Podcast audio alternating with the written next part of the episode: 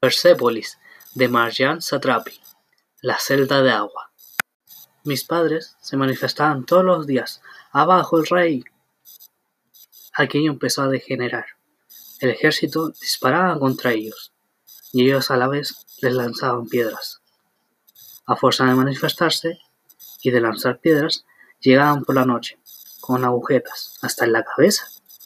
Eh, mamá, papá, ¿jugamos al Monopoly?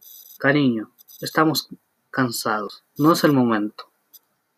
Al Monopoly, imagínatelo, ja, ja, ja, ja. Nunca, nunca, nunca es el momento. Para empezar, amo al rey, Dios lo eligió. ¿Quién te ha dicho eso? La maestra y el, y el mismo Dios. Siéntate en mis rodillas, intentaré explicártelo todo. Bien, explícaselo tú. Yo me voy a acostar. El rey no fue elegido por Dios. Claro que sí, está escrito en la primera página del libro de la lectura. Eso es lo que dicen. La verdad es que hace 50 años el padre de Shah, que era soldado, organizó un golpe de Estado para derrocar al emperador e instaurar una república. Si Dios quiere, dentro de 19 días estaremos en la capital. Dios lo querrá. Reza, Dios lo querrá. Y si no quiere, ¿quién va a detenernos? Hay que decir que era la época de las repúblicas en la región, aunque cada uno las interpretaba a su manera. Gran, en la India, es preciso que los hindúes y los musulmanes hagan las paces para vencer a los ingleses. Tatur y la Turquía.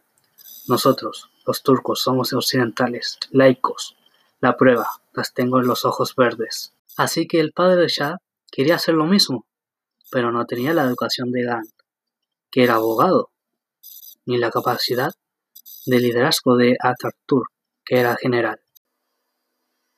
Era un pequeño oficial, analfabeto, una ganga para los ingleses, que ejercían una gran influencia. No tardaron en enterarse de sus planes. El país es rico y los bolcheviques están cerca. ¿Cómo se llama ese soldado? Reza, tenemos que ir a verlo. Y pronto. Persia duerme sobre petróleo. Vaya Reza, puliendo las botas. Cuando seas emperador, te las pulirá un ministro. ¿Emperador? ¿Yo? Por supuesto, amigo. Es mucho mejor que presidente. Yo quiero fundar una república. Estoy de acuerdo, pero el clero se opone. No se equivoca. Un gran país como el tuyo necesita un símbolo divino. Lo tendrás todo, el poder, el trono, pulidores de botas y mucho más, todo lo que quieras en efectivo. ¿Y qué tendré que hacer? Nada. Tú nos das el petróleo y nosotros nos ocuparemos de todo. Así fue como se convirtió en rey, y por supuesto, su hijo el Cha lo sucedió. Ya lo ves, Dios no tiene nada que ver en esta historia. Pero puede que Dios le ayudara. Bueno, como creo que ya tienes edad, de entender ciertas cosas, debes saber. ¿Qué debo saber? El emperador derrocado era el padre del abuelo. ¿Mi abuelo? Entonces el abuelo era un príncipe. Sí, en fin, entre otros, pero esa no es la cuestión.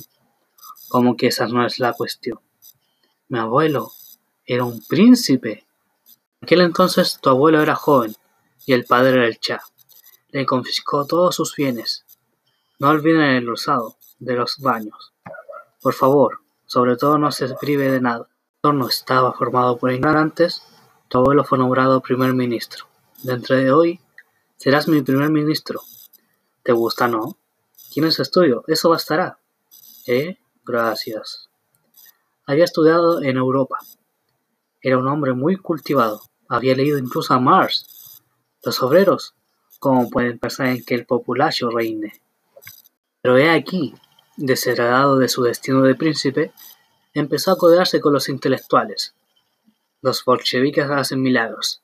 El emperador de Persia no es el Resacha, sino el rey de Inglaterra. Cuando era príncipe, todo esto me parecía muy lejano, pero hay que ser príncipe para permitirse tomar conciencia. Ese es el problema de nuestro país. Entonces se hizo comunista. Me repugna que la gente esté condenada a un destino oscuro, solo por su clase social. Viva Lenin. Así que conoció la prisión con regularidad. Algunas veces lo metían durante algunas horas en una celda llena de agua. Me acuerdo de cuando era pequeña. Cada vez que llamaban a la puerta, pensaba que venían a llevarse a mi padre a la cárcel. Toc toc. Lo que pasaba una vez de cada dos. Hola, ¿tu mamá está en casa? Eh, no, ¿por qué? ¿Tu padre está en casa? No.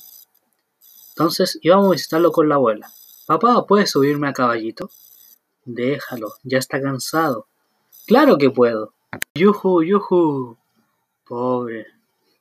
La cárcel acabó con su salud. Tenía reuma. Padecía dolores por todas partes durante toda su vida. Vamos, vamos, eso ya es pasado. ¿Quieres echar una partida al Monopoly? ¿Puedo bañarme? Si quieres podemos jugar después del baño. No, quiero darme un largo baño. Esa noche estuve mucho rato en la bañera. Quería saber cómo era una celda llena de agua. ¿Pero qué haces? Salí con las manos completamente arrugadas, como un abuelo.